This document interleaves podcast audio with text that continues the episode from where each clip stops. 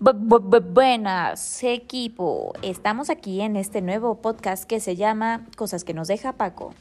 En un nuevo tema dejamos una tarea sobre un documental que está en Netflix. Dinos, Salecita, ¿tú por qué crees que a los entrevistados les cuesta tanto exponer el problema de las redes sociales al principio? Yo creo que porque en algún momento ellos estuvieron también involucrados en el problema y no es un tema fácil de tocar.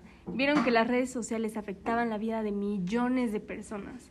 Pero dime, en la industria de las tecnologías de la comunicación, ¿quiénes son los clientes y cuál es el producto? Pues mira, así como yo, somos unos strippers y nos estamos vendiendo, Alecita.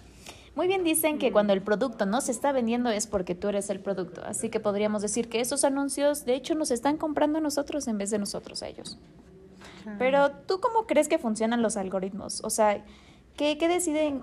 O sea, ¿cómo deciden la información que te van a mostrar? ¿Sabes? ¿Quién controla eso? Mm, tal vez les damos información sobre lo que nos gusta y lo que no y siguen ese patrón que les vamos dejando, como dejarles cereal en el piso para que lo sigan. Sí, sí, sí. Yo, yo considero que las redes sociales no tienen un control, ¿no crees? O sea, porque cualquier persona puede hacer lo que se le dé la gana y no hay un castigo, porque aún no existen las leyes suficientes para la tecnología. Y se podría decir que es una gran herramienta, es una excelente herramienta, pero no hay un control en la sociedad. Oye, ¿y tú qué crees que sea el capitalismo de vigilancia? Yo creo que es algo que se refiere a la mercantilización de los datos personales. ¿Y qué crees que sea la era de la desinformación? Yo creo que se refiere a la información falsa que se difunde por las redes sociales a mayor velocidad que la verdadera. Muy bien, Alecita. Ahora, cuéntanos, Alecita, ¿en qué consiste el diseño ético de las apps que fue propuesto por Tristan Harris? Consiste en minimizar las distracciones y respetar la atención de los usuarios, pero tal como él manifestaba, eso supone reducir los ingresos de ciertas empresas. Al fin y al cabo, el uso compulsivo vende. ¿Y qué otras opciones medidas se sugieren en el documental para intentar reducir el impacto negativo de las redes sociales? Ahí te va, Licita. Top 3, 6 razones o eso para eso. Muchas gracias. Borrar el historial. Eh, no creer todo lo que ves porque no todo es real. No convertir tu vida real en una virtual. Tienes que limitar todas tus notificaciones y establecerte un horario. Y claro, borra tus redes sociales. Y dinos, ¿crees que es exagerado el documental que vimos? O sea, ¿piensas que realmente acabaremos adaptándonos a esta nueva tecnología? No, de hecho creo que es un golpe de realidad que es necesario para la sociedad actual. Pienso que al principio fue tanta la emoción de la nueva tecnología que no le pusimos un límite. Y así quedamos como estamos ahora. Así que si hace falta limitarlas lo más que se pueda antes de que nos destruya aún más. ¿Tú qué piensas?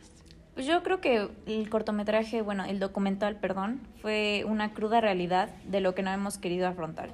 Y es por eso que nos cuesta ver tanto este documental, porque no queremos ver la verdad y preferimos estar cegados y ser el producto de grandes empresarios, porque las consecuencias no pegan directamente.